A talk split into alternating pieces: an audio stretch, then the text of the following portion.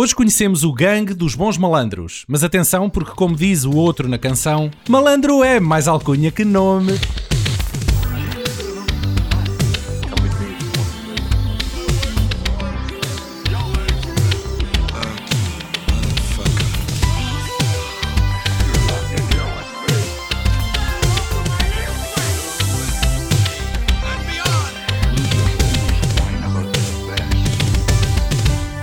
Cinema português parecia ter aberto os horizontes do seu microcosmos ao arriscar géneros diferentes e algumas experimentações durante os anos 80. Lembremos-nos, por exemplo, do thriller noir O Lugar do Morto, que ainda há pouco tempo falámos, ou dos sobrenaturais Abismos da Meia-Noite ou Os Emissários de Calon, ambos do falecido António de Macedo.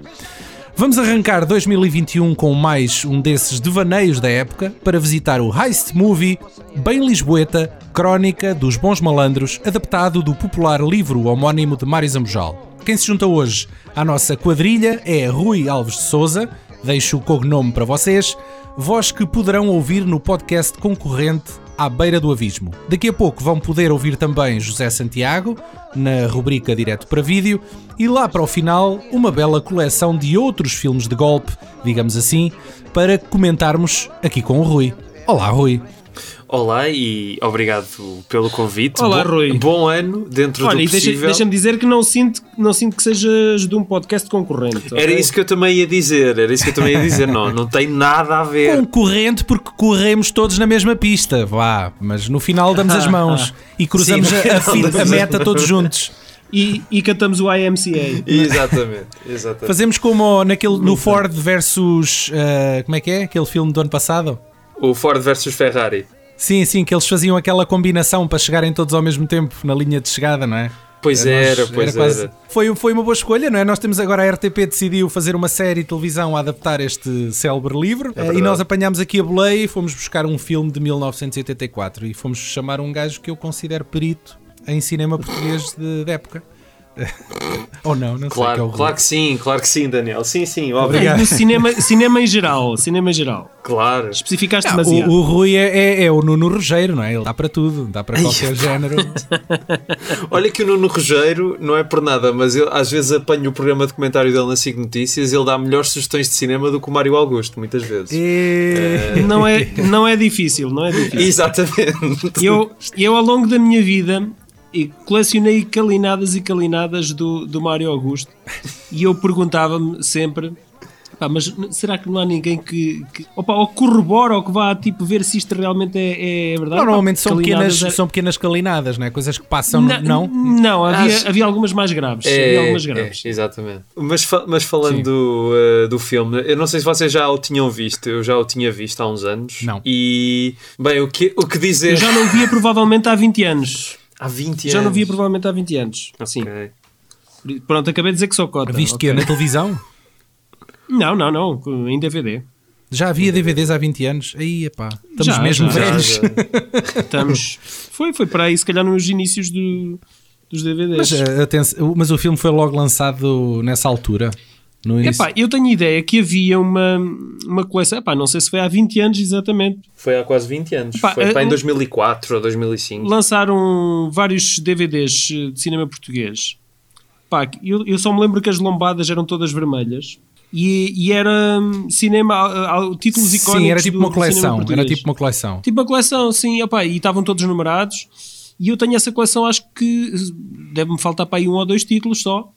E, o, e, a- e acho que a Crónica dos Bons Malandros fazia parte também dessa, É, é dessa verdade. coleção. É, Eu é vi, dessa coleção. eu vi sim, um sim. rip que alguém colocou na. Aliás, alguém gravou uma exibição na RTP2 e colocou no YouTube. Foi assim que eu cheguei.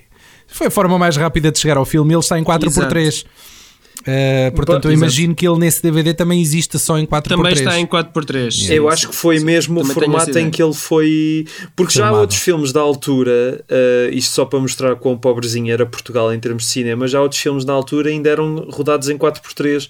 O Quilas o Mal da Fita, Sim, sim. eh, pá, uma série deles. Queria-vos fazer aqui um desabafo em relação a este podcast, porque eu, quando, quando nós fazemos podcasts sobre cinema português, eu gosto sempre e acho que faz todo o sentido nós tentarmos chegar à fala com alguém que tenha participado no filme. Seja o realizador, seja alguém do elenco, é sempre bom poder eh, de alguma forma fazer. Seja o gajo que fazia o catering. Mas aí é que está, é que como, como é malta portuguesa, eu acredito que é sempre mais fácil, e às vezes é malta que já está, já tem alguma idade, que já Sim. não terá um trabalho tão intenso como teriam antes eu acredito sempre. Ou tanto pudor, né? Ou tanto pudor em relação a essas histórias do passado. Pois, é pá, pronto, eu, eu esforcei-me, acreditem que eu me esforcei em tentar chegar, chegar a alguém. Eu contactei uh, o ator João Perry. Uh, que lá está, viu a mensagem, não respondeu. Uh, o, o, Rui Alves de Souza, que é amigo da Maria Céu de Guerra no Facebook, mandou-lhe uma mensagem, viu, não respondeu. Uh, opa, quem mais? O Paulo Carvalho, liguei, o telefone nem tocou. A única pessoa que eu efetivamente consegui conversar um bocadinho ao telefone foi com a atriz Lia Gama. Lia Gama, uh, liguei num destes dias agora entre o, o, Natal e a passagem de ano, e a Lia Gama basicamente despachou-me ao telefone. Tu devias, tu devias ter dito que te chamavas Daniel Oliveira. Porquê? Porque ela foi a alta definição e deu lá uma entrevista ah, daquelas todas sim, sim, de bradar sim, aos céus. Não é? Ela não só me disse que não, não estava interessada em participar nisto, como fez. Ei, mas vocês querem mesmo falar nisso? Não, querido, não, não, esqueça lá isso. Isso já lá vai noutro tempo. Não, não, não. Eu senti que ela uh, não queria mesmo falar neste filme em particular e não queria reviver o passado e eu não percebi porquê. Se calhar teve, teve algum stress lá com, com o Fernando Lopes. Não sei, não sei. Não, não lhe pagaram. Sentia com uma distância um bocadinho arrogante sobre mim. Ela é uma pessoa que acho que é muito púdica e muito reservada. Este filme em particular acho que é, a única, é o único filme de toda a sua carreira em que as mamas dela aparecem. Ah, de uma forma não, não fugaz, muito é pouco. é certo Uh, mas é provável que ela, não sei, tenha algum embaraço Olha, em relação a isso. Como é que vocês pronunciam o nome do outro ator? O João Perry? João Perry. É João Perry, eu, sim. Eu pensava que era Perry. uh, Perry? Yeah. Opa, não sei, não perguntem porquê, eu li Perry. Uh, Disse-lhe assim que já tinha tentado contactar o ator João Perry, ao que ela me responde: Perry, nem o nome sabe dizer. Pumba, e toma, tinha razão. Toma! Para que é que eu, para que é que eu dou, dou ao trabalho aqui estar a falar consigo? Você nem sequer sabe pronunciar o nome dos atores. Lia Gama, desculpe lá, com todo o respeito, vá-se lixar, porque o João Perry nem sequer se chama João Perry, chama-se João Rui Moraes Sarmento Paquete é nome artístico Perry. Tá bem, então, portanto, então, vá-se lixar. Eu digo Perry como, como bem me apetecer, porque ambas as formas estão corretas. Se eu quiser, né? Já que é um nome inventado. Muito bem, Daniel. Já desabafaste tudo? Desabafaste eu tudo? acho que é triste uh, que estas pessoas tenham uh, este distanciamento em relação aos trabalhos que fizeram no passado, porque muitos deles são grandes atores e ali a Gama com certeza será uma grande atriz. E não é com as 20 novelas que esta malta faz por ano que vão ser lembrados. Este filme, A Crónica dos Bons Malandros, é, é um marco. Veio aqui rasgar com aquilo que era o tradicional do cinema na altura, percebes? Uhum. Eu, eu, eu, concordo absolutamente convosco e, e há um problema que, que é recorrente no cinema português que não acontece, acho eu, com mais nenhum cinema no mundo, que é tu acabas de ver um filme português e vais tentar pesquisar à internet mais coisas sobre o filme e não encontras nada. Não há, não é, há. É, é daquele verdade. tipo de coisas que muito raramente acontece com um filme de qualquer outra nacionalidade. E este então, que é, foi um filme que foi um êxito bilheteira. Ou conheces alguém da altura, não é? E, eu, eu, eu, por acaso, os festivais, quando eu, quando eu frequentava mais assiduamente os festivais, a, a parte mais fantástica era contactar os, a, os atores, os autores. Muitos deles eram cineastas com obras do passado pouco se sabia, a não Sim. ser pela. Pá, se eles contassem diretamente aquelas Sim. histórias, os extras, os extras dos DVDs, Sim. era falar com eles das histórias de bastidores. Sim, exatamente. E é outra coisa que falha imenso. Essa era a parte de... mais interessante. Não há muitos documentários de bastidores e coisas sobre o cinema português, não é? Sim, sim. Exatamente. Sim, sim. E, é e há um trabalho que continua é por fazer, porque há muitas quesilhas dentro do cinema português, mas dizendo só sobre a Lia Gama, duas razões para as quais eu acho que de facto para ela esta experiência não deve ter sido, não deve ter dado boas memórias. Primeiro, porque eu já a vi uma vez numa sessão com o José Fonseca e Costa ainda viva falar sobre o Quilas, o mal da fita, e ela falou de tudo e mais alguma coisa, e disse que foi a experiência da vida dela e etc. E Portanto, se ela não quer falar deste filme em particular, nada, nada, nada, é hum. é porque alguma coisa não correu bem. Há ali Depois, qualquer coisa. Yeah. Não sei se vocês viram, há um site agora que é do Jorge Leitão Ramos, que é crítico de cinema. Ele tem um site que é o Memoriale, que é uma base de dados do cinema português. Tem lá tudo. E na página do, hum. do, da Crónica dos Bons Malandros diz que este filme foi rodado entre novembro de 81 e maio de 84. Ou seja, Sim. Ei. Foi, dois foi feito, foi feito aos bocados. para- Parece quase aquele do filme. Peter Jackson, não é? Lá o. o Bad Taste, não é? O Bad Taste. É. Pois, e acho que isso também não deve ter contribuído para que a rodagem tenha sido, vá, boa. E daí a reação dela também, se calhar. Não, não, querido, não, não, não. não. Ai, querido, deixa estar, não, obrigado. Já tiraste isso do teu sistema? Já, já, já, já. Obrigado, amigos. Nada, nada. Naquele dia, Silvino Bitoc, membro efetivo da quadrilha de Renato o Pacífico, não tinha em mente a menor imprudência ou desacato.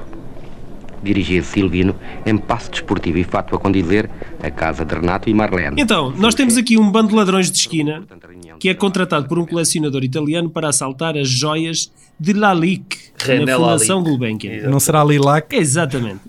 Eu acho que é É, Lalique. é aquele trocadilho, eles fazem na série este trocadilho, mas vá, É, continua. pois é. Renato, o Pacífico, é o líder deste grupo de enjeitados que se reúne no bar do japonês para planear os seus golpes. É? E é a partir daqui que a trama evolui. Segue em frente. Exatamente. Então, Daniela, imagino que só tenhas vi- visto este filme agora pela primeira vez. Vi, vi, Verdade? vi o filme há duas ou três semanas, a primeira vez, é verdade. E com este distanciamento conseguiste transportar-te a 40 anos, a, a 40 anos, não, mas vá 36, Quase, quase, yeah. 36 anos atrás no tempo. É efetivamente um filme castiço. eh, Na medida em que te larga ali numa série de situações e cenários e coisas a acontecer que tu percebes que provavelmente não aconteciam muito no cinema português naquela altura. E era muito experimental, há ali muitas influências de muita Muito. coisa de fora, não é? De outros filmes que nós reconhecemos que eles estão claramente a ir buscar as ideias e as. Referências, Yeah. sim. Há muita referência, sim. Mas é pá, tenho que te confessar que o filme envelhe- envelheceu muito mal. Não não é um filme assim brilhante. Acho que tem imensos problemas técnicos, a nível de som, por Não, exemplo. envelhecer, envelhecer, envelhecer, eu concordo contigo, não, não terá envelhecido muito bem, in- inclusivamente pela forma como Sim, foi gravada, sim, sim, tecnicamente. Mas, Mas o, o- eh, o Rui, logo antes de nós começarmos a gravar, foi ao nosso letterbox e disse logo que nós tínhamos duas opiniões muito diferentes, não é? Em relação ao, filme. Sim. Sim, é, é provável que sim. É provável que sim. Sim. Eu, eu acho o filme simplesmente genial. Porque se, se ele Genial? tecnicamente não. Sim, sim. Epá, que exagero. Não, eu não acho que seja Já- exagero nenhum. já- Acho que o filme, acho que o filme é, é genial em, em vários níveis. Então vá, deixem-me ser o advogado de defesa Força, do força. filme. Eu acho que tecnicamente o filme, obviamente, que tem, tem, tem várias falhas.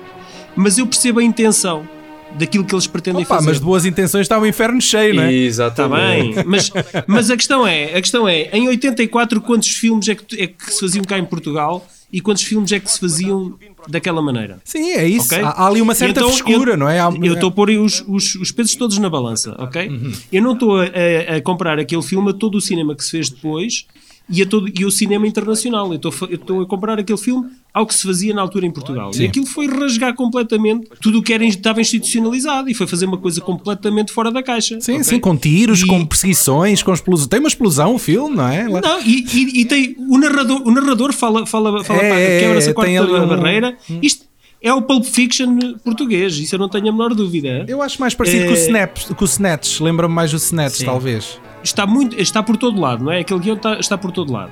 Eh, Nota-se que eles tiveram muitas limitações financeiras. Tanto que a sequência do assalto é uma coisa esotérica. Não existe. de- Não existe, Não, existe. É, é uma, é, filmaram os quadros e as, e as, as estátuas, as obras de arte que estão no, no Gulbenkian Sim. e, e meter uma música toda. eh, É uma trip, é uma espécie de trip lírica. visual. yeah, yeah, yeah. e, e é o assalto, e, e damos com os gajos a correr. Mas é, agora, é uma dinheiro- desilusão porque nós, o filme anda todo a fazer o build-up para o assalto e depois nós não temos a porcaria de um assalto. Nem tiveram autorização para filmar na Gulbenkian porque só há meia dúzia de planos e do lado de fora. A cena do carro, a andar, a cena, o stunt, o stunt de Oh, pá, duas rodas sim, lá do pois, carro. Eu percebo aquilo. E mas- eles, eles tiveram que repetir aquilo várias vezes, não é? E então, para compensar, para compensar, todas as tentativas que o duplo São vários para conseguir andar yeah, duas yeah, rodas, não- mas não cola, não eles é? fizeram uma cena à, à Jackie Chan nos anos 80, que o Jackie Chan, quando fazia um stunt, repetiam dos vários ângulos todos eh, a cena inúmeras Mas vezes. aquilo está tão, Então- tão cromo que tu vês que as pessoas que estão na beira da estrada estão claramente a assistir a, um- a uma coisa, não é? claro. Pararam Mas ali eles- para ver eles aquilo. É como Assumiram o choque dos dois carros. sim, Há ali sim, uma dada sim. altura que eu acho que o carro parece que vai para cima das pessoas. As pessoas até que se ele, arredar ele e quase que atropela as pessoas. Ele quase que atropela as pessoas, é. A sério. Opa, é, mas para mim isso é tudo fantástico, porque para mim eu vendo, vendo o filme com este distanciamento, o próprio Fernando Lopes tem um cameo dele com o Láurio, a tirar um Láurio da cabeça, a olhar para o Láurio. Epá, é, é, é, é um gozo, dá uma sensação que eles fizeram aquilo como um, uma paródia a gozar Sim, sim, com sim, sim. tudo. Tem muito esse som, percebes? sim. Então, concordo. eu, e eu consigo sentir isso a esta distância. Epá, e só tenho a dar os meus parabéns. Queria só dizer algumas coisas. Primeiro, sim, eles não tiveram hipótese de gravar dentro de- do Museu da Gulbenkian. Depois, eu, eu, quando, eu vi o filme há, há já vários anos, depois de ler o livro, que tinha adorado, e na altura achei. Epá, então temos aqui alguém que leu o livro, pode fazer alguma Não, comparação. É um, é um livro que se lê em duas horas, é muito divertido, é das coisas mais divertidas que li na vida. E, e fui ver o filme logo quase de imediato por causa disso, hum, e, e na altura fiquei francamente desiludido e achava até que era um filme que ia esquecer muito facilmente.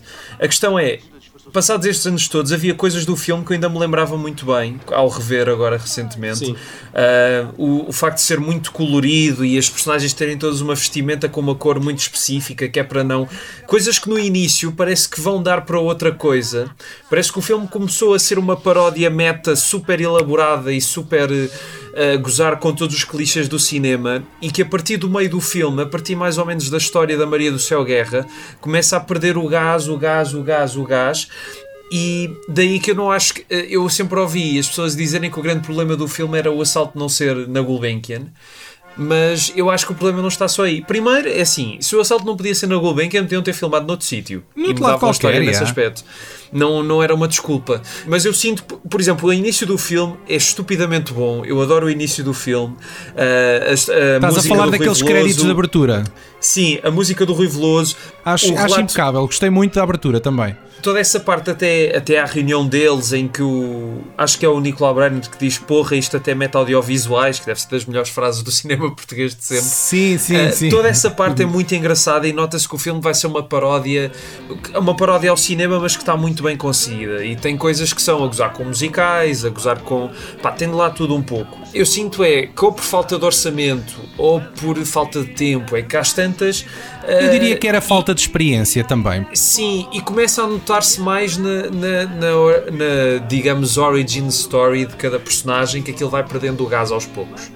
Até que no fim descamba naquilo que pode ter a sua graça, mas é. Nós passamos eh, dois terços do filme ainda a, apresentar o background de todas as personagens. Mas eu acho que é esse, o objetivo do filme é, é muito isso, é muito isso, é as personagens. E mesmo assim não fica bem apresentado. É caracterizar o que é que cada um deles é, para depois então eh, o clímax ser o assalto, que é um coito interrompido. Yeah. Ok. Todas as ligações que tu tens entre as personagens são demasiado postas no narrador.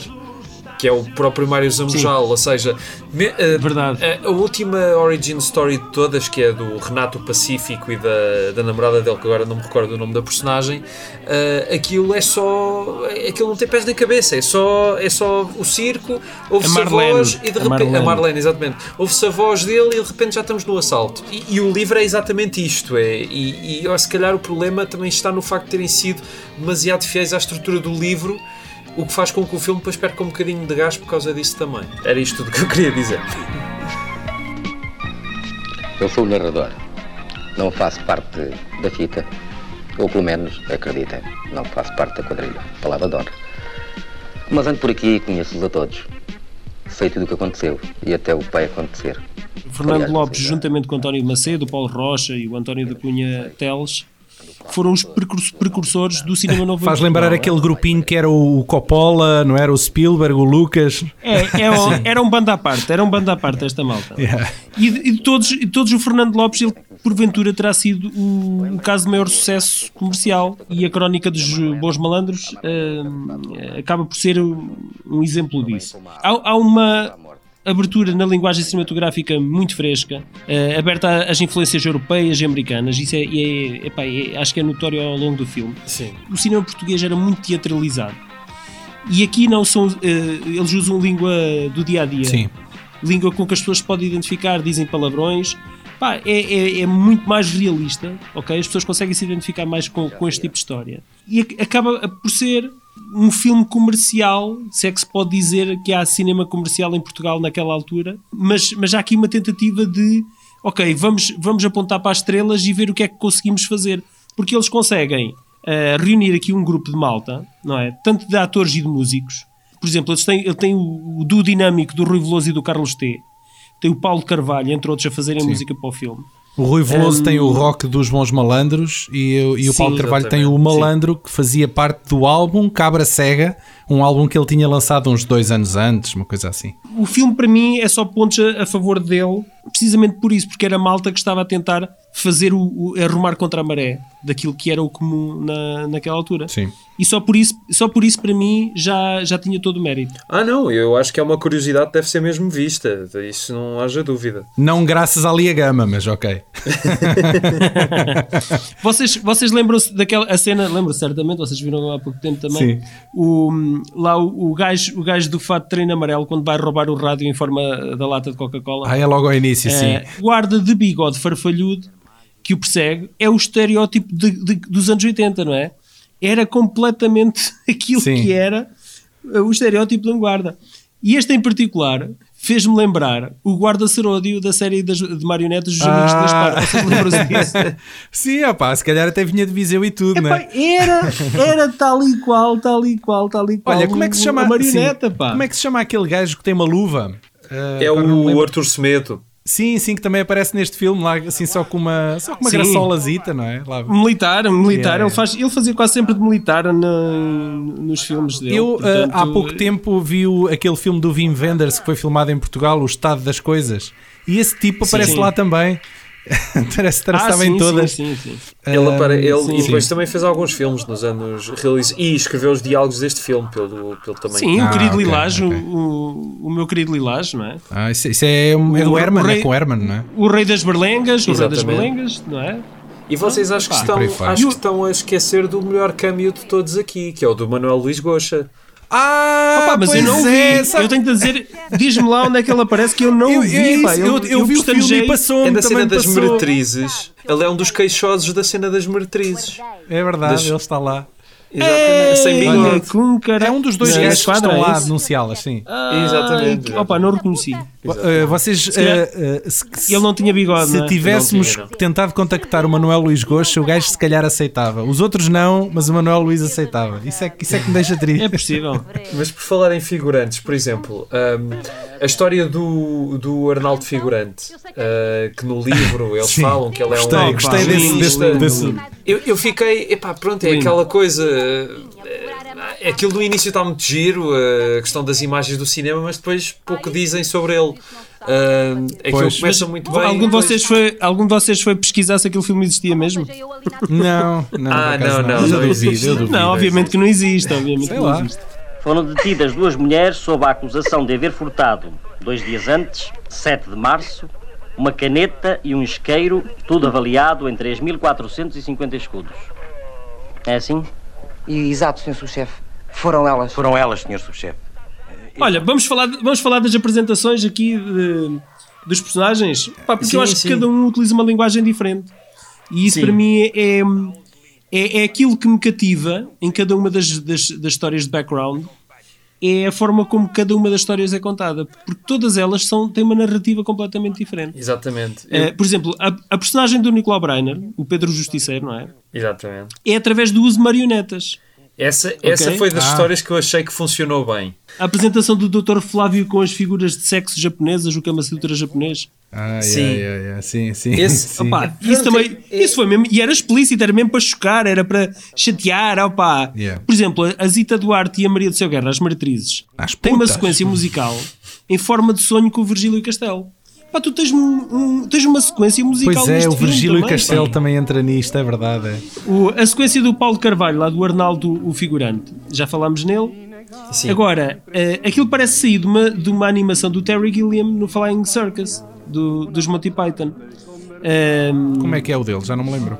É, tem assim umas figuras para animadas. Que tinha o leão da MGM e assim. Eles foram também fortemente influenciados pelos Monty Python. Sim. Pá, acho sim. eu, porque Sim. a forma como aquilo é feito é muito, muito. Epá, e os Monty Python estavam na berra na altura, não é? Perto do fim, quando o- a carrinha está, está a fugir e vês um mural do Ramalhianos, das eleições do Ramalhianos, e vês o, de repente o boneco pisca o olho. Esse tipo de coisas. É, Ah. Eu acho que o melhor do filme é mesmo o humor e o facto de não se levar eh, demasiado Muito a sério. sério, né? é. Essas sério. coisas Sim, resulta sim. bastante bem. É, Para mim, a, a- a apresentação mais divinal é, é do Silvino, que diz que o primeiro roubo dele foi o da chupeta ao irmão gêmeo e que escondeu um anel entre as bochechas do rabo. opa, opa, é, é delicioso, velho. E ainda lá as tem. É genial, meu, opa, é genial. É genial. Mas isso, mas isso é do texto, não é do filme, percebes? Porque no texto Sim, está exatamente sim, igual. sim, sim, sim, no livro está exatamente igual. E a cena do, do FBI a, a- a utilizar a tecnologia mais avançada na altura, que era um computador, não é? Mas podia ser uma calculadora, mas pronto, era um computador para encontrar o rato Mickey, não é? Falta o Renato e a Marlene, não é? Sim, pronto, Interpretados pelos é, teus amigos. é mais fraquinha. Eh, para mim é mais fraquinha É, todas. é, é, é porque eu acho que eles estavam a guardar para o fim precisamente porque o resto da história era revelada eh, durante a perseguição, não é? Tipo, são os menos, são os É. menos palhacitos no grupo, não é? São assim do- mais Mas- normais. Sim, mas que- estão a vender uma relação com ele, entre eles que, pronto, quer dizer, não acabas por sentir muito aquilo, acho eu. Mas- É curioso que tu digas que são menos palhacitos porque eles cresceram num circo, um, um circo internacional, Pois. e eles eram trapezistas. Eles apaixonaram-se e quiseram fugir do circo e não sei o quê. Pois, Esse é um, dos, é um dos grandes problemas do filme para mim, é que é, parece uma enorme colagem de sketches. Exatamente. Dá- Sim. Dá-lhe um ar pouco coerente no como um todo. Mas pronto, gostei da Muito ideia deles de colocarem a- a- o enxame de abelhas na cadeira de sim, rodas sim. para, para Nunca fazer tinha pensado que nisso, até a é gente... capaz de resultar. Não sei. Não- É possível que sim, é possível que sim. Arnaldo ganhou o cognome de figurante com a sua fugaz passagem no ecrã do Condes numa cena de perseguição pelas ruas da Baixa na coprodução ludo-francesa Les Navets du Tage, dirigida por Denis de la Pépinière. Deu uma sensação que havia product placement da Coca-Cola. Também me deu, sim, Eh, Achas? Completamente epá, descarado. completamente descarado, não é? Mas a questão é que no final, nos créditos finais de todas as marcas que eles agradecem, não aparece a Coca-Cola. Vocês parece. acham que a Coca-Cola estava minimamente preocupada em, em fazer-se aparecer num filme português? Epá, não faço ideia. Eram os inícios da introdução da Coca-Cola em Portugal. A Central de Cervejas cá em Portugal talvez, talvez tivesse essa preocupação, não é? Que é que representa a marca cá em Portugal. pá, Ehm, pois. E eram agora, os inícios da Coca-Cola em o Portugal. filme descaradamente utiliza a Coca-Cola, todos eles bebem Coca-Cola. Há um que agarra numa lata de Coca-Cola e esmaga, eles falam na Coca-Cola. É uma private joke. O, o rádio, o rádio que o outro rouba é uma Coca-Cola. Sim, é uma lata de Coca-Cola. há Coca-Cola por todo lado no filme. Mas no final, nos créditos, na- quando eles agradecem às marcas que apoiaram o filme, não, Não aparece a Coca-Cola. Se calhar pagaram um pouco. Agora, se- se- será que eh, era por ser uma- um produto americano e era cool, e não sei o quê, ter a Coca-Cola presente no, no podia filme? ser, não podia sei. ser um. Não Sim, sei. Pode Não, ser, não é, não é no Evolution que o filme termina naquela comédia tolinha com o David Duchovny e a Julianne Moore, que é o Head and Shoulders, Sim. é o shampoo Head and Shoulders que salva a humanidade. Ah, ok. Uh, e, e Ok. segundo eles, eles não tiveram qualquer patrocínio do Head and Shoulders, foi só porque acharam piada Eita. ao nome e ao produto. Os filmes futuristas, sci-fi, eh, têm sempre neons com, Com com marcas, marcas, e não sei o quê. E a Coca-Cola sempre foi é aquela marca histórica que estava em todo lado no Pois, futuro porque, também. porque a Coca-Cola é uma das E marcas acho- mais poderosas no mundo, não é? Portanto, estará, no futuro ela estará lá. E também, eu acho também é a cor da Coca-Cola, porque se eles têm todos fatos muito, de cores muito vivas e todos Garridos. os cenários é, garridos pro- propriamente. Pá, podiam a ter ido para a Coca-Cola 7 também Up ou para a. Sprite. Mas a Coca-Cola é mais forte. Não, mas o vermelho tem gajo- mais força, pá. É, o gajo está vestido de amarelo e pega numa Coca-Cola. O amarelo já é vivo, o vermelho ainda realça mais. É, é, é uma jogada também de cinematografia. Pronto, vamos aqui fazer um intervalo para ouvir o, o- a rubrica de José Santiago, direto para vídeo, para ele nos apresentar mais um filme da sua coleção e a seguir já voltamos.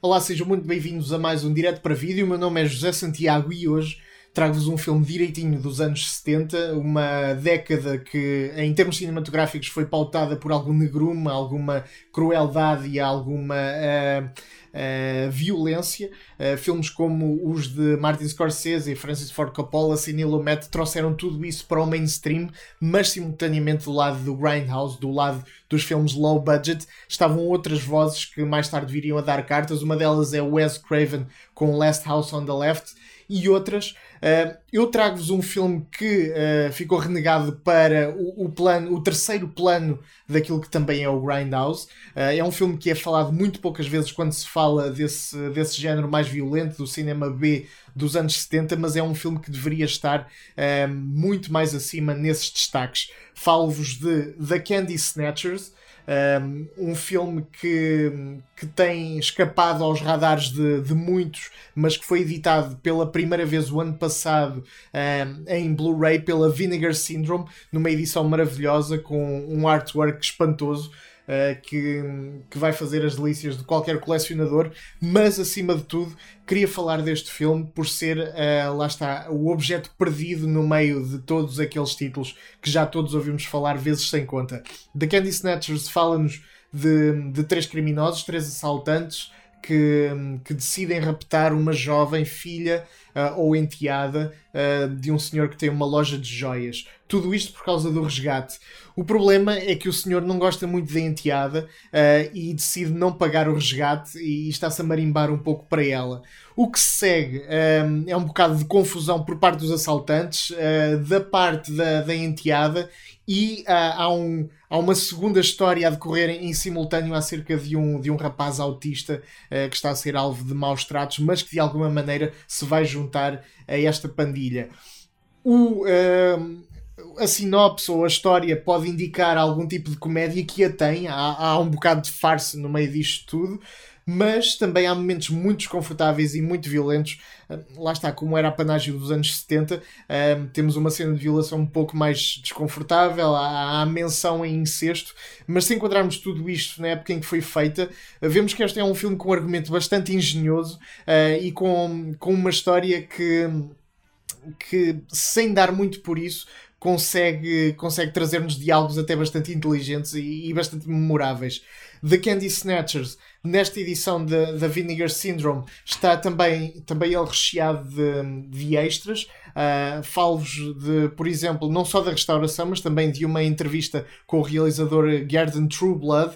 Uh, ele que não é conhecido por muito mais, uh, para além de ter escrito o filme, o filme Jaws 3D, o Tubarão 3D, que é um bom legado, mas não é, não é propriamente o legado mais imortal da história do cinema. Também aqui uma entrevista com o produtor Gary Edelman, o comentário áudio com o historiador de cinema e, e outro material promocional que na altura serviu para, para vender este filme. Um filme que, que conseguiu o seu culto. Quentin Tarantino diz que está nos, nos filmes favoritos dele, uh, mas também se formos a ver essa lista, essa lista interminável, poucos são os filmes que não são os favoritos de Quentin Tarantino, e é esta a minha sugestão para, para hoje, para esta semana. Uh, eu espero que, que deem uma vista de olhos, que procurem também mais títulos para além daqueles eh, que são os mencionados normalmente quando se fala do, do exploitation dos anos 70, vão encontrar muitas pérolas, uh, também muita porcaria, mas, eh, mas cada um destes títulos tem o seu mérito. Há aqui muito de rebeldia, há aqui muito de punk rock uh, no, no que toca à arte de fazer cinema e em fazer filmes comerciais, mas com toques bem pessoais. The Candy Snatchers, um, este filme maravilhoso que eu, com que eu vos deixo e, e também deixo-vos na, na, companhia da malta do, do VHS, que, que hoje está a ser particularmente bom, não está? está.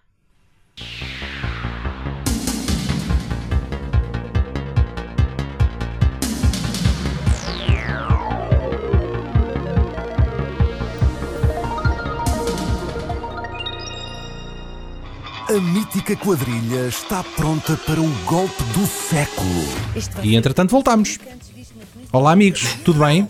Olá! Olá! Tudo bem? Aguentaram-se aí bem? Foram fazer um xixizinho, essas coisas todas? Sim, exatamente, exatamente. e um cocó. Yeah. Um cocó também. Vocês, com certeza, estão a par de, do facto da, da RTP ter estreado a 2 de dezembro de 2020. Já foi no ano passado, malta, há tanto tempo. É verdade. Uma série com oito episódios, que está neste momento, à data da gravação deste podcast, está a decorrer, acho que vai no quarto ou quinto episódio. Já vai, acho que uh, mais adiantada ainda, acho que já está quase é? a acabar. Uh, a realização está a cargo de Jorge Paixão da Costa e no elenco temos Maria João Bastos, Marco Delgado, José Raposo, Adriano Carvalho, Rui Unas, Manuel Marques e Joana Pais de Brito. É um bom elenco, eu acho que é um grande É um elenco ótimo nesta elenco. série. Antes visto na Península Ibérica e arredores. Quanto é que valem esses milagres? Ali. É inquantificável. Quanto é que dá um inquantificável a dividir por 6? Eu acho que o Jorge Paixão da Costa é dos gajos mais consistentes na televisão e no cinema português. Neste momento. Gosto muito do trabalho dele, mas não sinto qualquer apelo em ver esta série. pá. Neste momento, não. Ainda não vi nada. Não viste nada. Pronto, eu vi, eu vi os dois Zero. primeiros episódios. Para já, para que vocês percebam, eu- os gajos hum, estão a fazer isto da seguinte forma: o primeiro episódio é o plano, é montar o plano, e, agora, e depois de em diante, o segundo episódio que eu também vi. eh, é f- centrado na, na personagem interpretada pelo Manuel Marques, que é o. eh, O Arnaldo figurante. é o figurante, pronto. É o figurante, Eh, sim, sim. E depois Então cada episódio será uma personagem e o último será o assalto. É tipo Lost. Cada episódio é sobre um personagem e a narrativa de- do, do, plano, do plano para assaltar o, o museu avança um bocadinho. Eu só vi os dois primeiros episódios, achei que a- a o espírito tenta estar lá, mas há ali uma série de coisas que não funcionam bem, especialmente aquela tentativa de colocar a série à mesma nos anos 80, numa Lisboa dos anos 80, mas que aquilo claramente não é nada anos 80 e parecem todos um bocado caricaturas. Pronto, é a minha opinião, eh, mas também só vi dois episódios e gosto muito do Manuel Marques, pá, acho que o gajo é um ator que merecia mais trabalho, pá, eu gosto muito dele, ele é muito fixe. Eu, eu, eu só vi o, o episódio do Manuel Marques, apanhei, os meus pais estavam a ver e eu vi com eles. Um, Ah, eu, ok. qua- eu, quando, eu quando ouvi falar desta série, eu primeiro torci o nariz pelo seguinte, porque é um livro que tem 100, 110 páginas, é muito rápido, como é que tu vais adaptar um livro que se lê em duas horas numa série de oito episódios? Ficava mesmo, porque é que- o que é que há assim tanto para dizer em 8 horas de série quase, ou 8 vezes 50 minutos? Mas vi esse episódio e pronto, tem um problema que, é, que eu acho que o filme ganha em relação à série, que é o filme tem um estilo muito próprio, está altamente estilizado e a série não está nada estilizada, é muito terra a terra em termos visuais. Uh, mas o que é que eu achei graça? Achei muita graça a, a, àquele episódio em particular, porque a história do Arnaldo Figurante foi muito bem adaptada e justificava Sim. um episódio. E é uma série que, apesar de não ser a fina flor da televisão em Portugal, ou seja, não é a coisa mais elaborada do mundo, também não é uma telenovela. Está lá sim, também não meio. envergonha, sim, é verdade. Exatamente. Eles foram filmar ali para, para umas ruelas debaixo do, do aqueduto das águas livres, não é? Porque o, Sim. o, o Arnaldo, não é? É Arnaldo que ele se chama, eu, sempre- eu confundo-os todos. É o Arnaldo Figurante. O. Arnaldo, pá, o gajo é humilde, é um gajo humilde, vive num daqueles bairrositos sociais, numa zona assim muito pobre. Eh, e os gajos filmaram ali numa zona que eu acho que tem alguma graça. E, e, epá, e depois tem o, o Luís Aleluia a fazer de pai Exato. do, do Arnaldo. Pá, tem uma cena do Manuel Marques a dar um banho ao Luís Aleluia enfiado dentro de uma bacia só de cuecas, que, que, opá, É. que, que para mim é, um, é o ponto alto daquele episódio. A, de- a história da, da, da busca dele fecha nesse episódio que eu achei muito giro. Mas uma coisa que eu acho eh, que não pesa muito a favor da série é se o filme pouco ou nada mostrava da Gulbenkian, este mostra demasiado a Gulbenkian. E se o primeiro episódio Yeah. eu não o vi, mas quando estava a ver o segundo Foi para episódio. compensar, foi para compensar o filme. Yeah. Não, mas estava a ver o segundo episódio e a pensar, já estão a mostrar a Gulbenkian, já. E parece que ao longo dos episódios todos eles vão mostrando a Gulbenkian e, e honestamente acho que tira um bocado a. Porque eles fazem sucessivas Mas- mas visitas, calhar- eles fazem sucessivas visitas ao museu, percebes? Sim, Se sim, calhar a sim. Fundação eh, também pagou. É possível, parte- parte é possível. É, é, sim, sim, sim. sim. Eu, eu acho que eles agora durante a série vão é mostrando diferentes pontos de vista daquele assalto mediante o personagem que está a ser abordado naquele episódio. É o que me parece. O Silvino gamou o chapéu ao irmão. Era pio.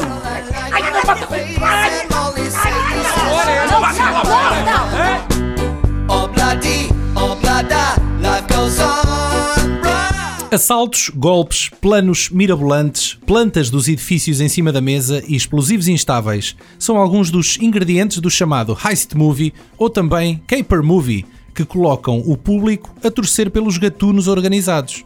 À semelhança da Crónica dos Bons Malandros, os filmes que se seguem eh, têm que envolver um colorido grupo de personagens com diferentes habilidades, um banco, museu ou local com elevada segurança e, finalmente, tem que ser um filme leve e bem dispostinho. Os mais óbvios são os Ocean- os Ocean's Eleven. Calma, calma, eu tenho a lista. e já vais poder falar. Preparados para arrebentar o cofre forte, malta? Vamos, Vamos a lá, isso. isso, vá. Pronto, o Paulo já se adiantou e realmente o Ocean's Ah, Eleven. então, mas não é? Tu estavas a descrever Tava, completamente. tava, tava, é verdade. O Ocean's Eleven é um remake de um filme com o mesmo nome dos anos 60, com o Frank Sinatra com o no Frank elenco. Sinatra. Yeah. E é um grande filme, hein? É um grande filme. É verdade. Façam É as vossas apostas. Uh, é sobre 10 cúmplices e um elaborado plano para assaltar casinos em Las Vegas. Foi um inesperado sucesso de bilheteira com um elenco de luxo. Vejam só, George Clooney, Brad Pitt, Julia Roberts, Matt Damon e mais uns quantos, todos prontos para regressar nas sequelas Ocean's 12 e Ocean's 13 em 2004 e 2007 respectivamente. Há dois anos tivemos o típico remake feminino, o Ocean's 8, mas deste não reza a lenda. O Steven Soderbergh, acho que desde o tráfico faz tudo da mesma maneira, percebes? Sabes que vai ser um bom filme, Mas não, mas não não é mais que isso. Exatamente. mais- Ele- eu não vi nenhuma das sequelas, não sei se vocês viram, mas. Eu vi uh, todas. Sim, eu vi, vi os filmes, vi os todos, Todos? também, sim, mas é, é sempre, mas é de crescer sempre. Para mim é de crescer, o Eu, primeiro eu é o gosto, melhor. eu gosto do final do terceiro, é fofinho. Não sei se vocês se lembram, é, é- quer dizer, o Daniel não viu, mas é, é- é- basicamente é o, o Brad Pitt a ajudar uma velhota a ficar milionária. Ahm, eu acho que ah, é, sim, exatamente. é- eu, acho, eu gosto desse final, eu gosto desse final. Uh, o Paulo estava a dizer que o Soderbergh não, não, não surpreende já, se calhar também não surpreendeu com o Logan Lucky, que é, que é outro filme dele uh, de golpe, que é de 2017. uh, quando- Por acaso gostei, gostei mais desse filme Yeah. até. É dois irmãos e uma gaja a tentar dar o golpe durante uma corrida de NASCAR. Esse É, gostava de ver, sim. eu nunca vi. Está a giro, é um filme muito competente. Uh, a seguir, só para não deixar os, os fãs da Marvel a, a choramingar, uh, uh, o Homem-Formiga de 2015, que não, é bem mais do que um heist movie, mas o golpe está lá e a narrativa vive disso. Dentro deste género dos filmes de super-heróis, ao ritmo de, de uns 20 por ano, Ant-Man ain- ainda é dos poucos que oferece alguma novidade. Tens de bem 200 filmes que correspondem àquelas características que tu enumeraste antes de chegar ao Foi Homem-Formiga. para tocar aqui num exemplo contemporâneo, Paulo, também não sejas assim.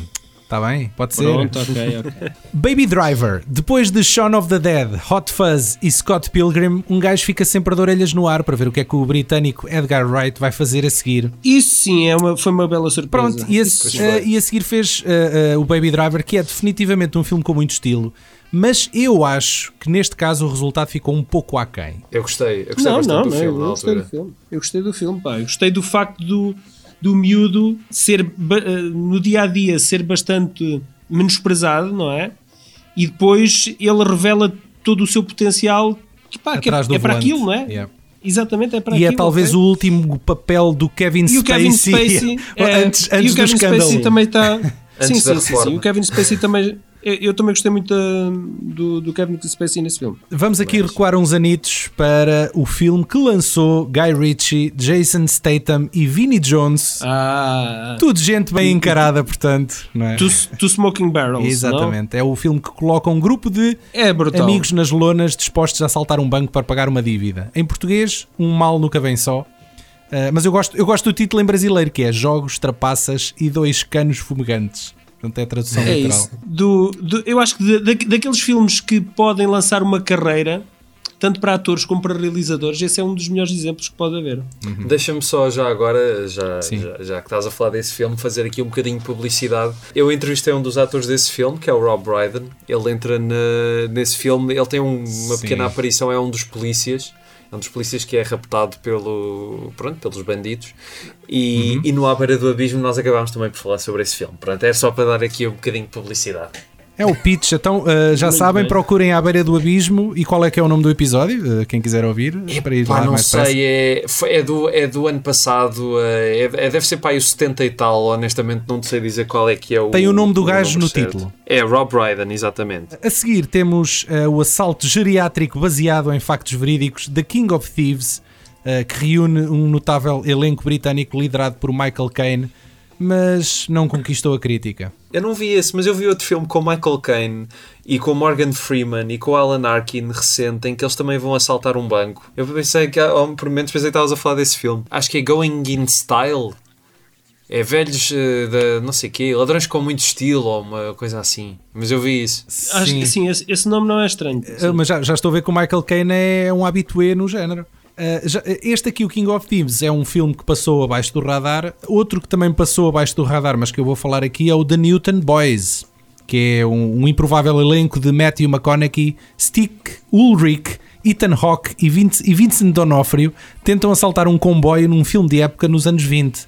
É um filme dos anos 90, realizado pelo Richard Linklater, mas que eu julgo que passou muito abaixo do radar e poucos se lembrarão dele. Pois, Pois, nunca ouvi é, falar. Muito mesmo porque eu até gosto do Linklater e não, não, não vi esse filme. Uh, chegou a vez dos irmãos Coen, que o Paulo tanto adora, para vos lembrar de um filme menor da, Ah. menor da carreira deles. Histórias de gangues. Histórias de Não, não, não. Os, os Lady Killers, com o Tom Hanks Ah, é pá, não, não gosto a liderar a comédia sobre um gangue que planeia Não um assalto, desse. mas que implica ganhar a confiança da senhoria da casa que alugaram. O original é tão bom. Ah, um original, eu não sabia. Sim, isso é um Ah, remake. Isso é um Opa, remake. não sabia, Yeah. não sabia. É um filme dos anos 50 que tem o Alec Guinness e o Peter Sellers. Já E estou a é- ver, já que é estou a excelente, ver. É excelente. É estranho porque o Ethan Epá, e o Joel Coen até são os gajos que dominam né, esta arte do humor negro. Uh, e aqui, pelos vistos, falharam o tom. Eu nunca vi o filme, mas as críticas Epá, são todas estas. São- Eu o, não o filme não, filme. o filme não é péssimo. Era, era os irmãos uh, Coen a serem Comerciais. mais uns gajos a fazer um filme. Yeah. Sim. Uh, a seguir está a fazer 10 anos Alta Golpada, Tower Heist, uma comédia com Eddie Murphy e Ben Stiller sobre um grupo improvável de empregados que resolve dar o golpe e roubar uma fortuna ao patrão pouco honesto que vive num arranha-céus. Tower Heist. Yeah. Pá, deixa cá ver se eu vi. É uma comédiazita porreira. Não, não, achei, não achei mal. É realizada pelo Brett Ratner. Sim. Não vi, não vi, não vi. Não Tá vi. bem. Pronto, e agora chegamos a Este o- não. outro filme de golpe do Michael Caine, que é o Now You See Me. Uh, Este talvez seja o heist movie com mais fogo de artifício aqui do lote, uma vez que envolve um grupo de ilusionistas dado ao show-off que executa um assalto mascarado de truque de magia. Tem um grande elenco, o Michael Caine está cá outra vez, com o Morgan Freeman, Woody Harrelson e tantos outros a tentar manter Now You See Me na Terra, mas com tantas reviravoltas, planos meticulosos e efeitos especiais, fica difícil levar os mestres da ilusão a sério, que é assim que se chama em português. Não viram isto? Não, por acaso teve uma nunca sequela, vi. teve uma sequela. Pois eu tenho aqui listado o The Art of Steel de 2013 com o Kurt Russell, que eu não, não escrevi nada acerca do filme, esqueci-me, não sei se vocês viram isto. Não, Viram? Não viram?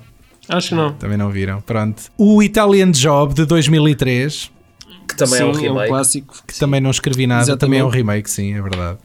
Eu nunca vi, Gosto mais do original. Também. nunca vi o também. original.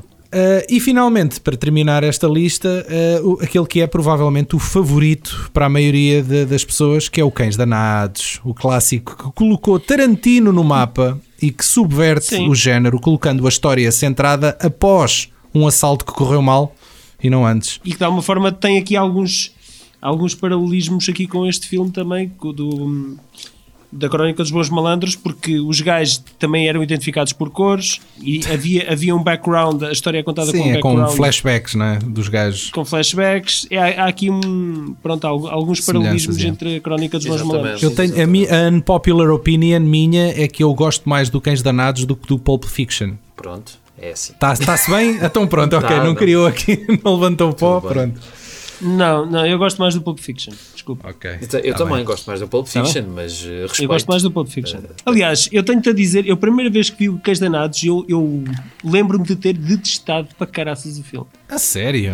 Al- Aluguei o filme do videoclube, vi-o por causa das críticas, eram críticas brutais e se calhar isso foi o problema. Epá, e o filme não era nada, nada, nada a minha É mas eu gostei bué do Eu filme. só muitos, só muitos anos mais tarde é que eu, eu consegui Apreciá-lo. chegar lá, ok? Sim. Também eu era miúdo, não é? E, Mas o Pulp Fiction é poderia consegui- sofrer também Mas- desse problema, porque pronto, é um filme para Não, adultos. mas o Pulp Fiction, não, eu acho que o Pulp Fiction é muito superior a muitos níveis, muitos níveis. Pronto, é, terminou a minha lista, terminei com o Cães Danados, que para mim é um ponto alto aqui nesta lista. Eu tenho um filme de assalto que é muito divertido, não é assim muito recente e acho que toda a gente devia ver. Há um, há um tipo que é o Jules Dessen, que era um realizador americano que teve de ir filmar para a Europa na altura do macartismo. Ele primeiro fez em França um filme que é o Rififi, que é muito conhecido por ser um filme de assalto. Ele é francês, Mas espera, ele mas é espera, francês, mas espera. Não, não, não, ele é, eu acho que ele é americano. Uh, e Eu foi adoro para- esse nome, é- Rififi. Ele, ele não é Jules Dassin, Não, É. Jules Dessen. Jules Dessen. Ele Não é americano. francês. é Jules Dassin. Ele é americano. Olha que- Exatamente. Olha, é João Perry A ou João? Perry? Não, porque ele, ele começou, ele começou a fazer filmes nos Estados Unidos, mas depois foi perseguido durante a caça às bruxas e, e foi para, para a Europa. Fez o Rififi, que é um filme de assalto mais pesado, mas depois foi para a Grécia, onde fez vários filmes, e um deles foi o Top Capi, que é um Certo. filme que tem o Peter Ustinov e o, e o Maximilian Schell, que é sobre um assalto a um museu, de, a uma joia preciosa, e é um filme muito engraçado e com, com um assalto muito, muito bem feito. Esse- acho que esse filme é, é imperdível mesmo, vale mesmo Ele é, ele é descendente de russos judeus. Pois. É um de oito irmãos. Pois. Estás a tentar ir à pronúncia Ok. do homem, não é? Sim, estou a tentar perceber, porque não, não Sim, é de porque nada faz lembrar o jogo da. Assan, não é? Exato, sim. O nome.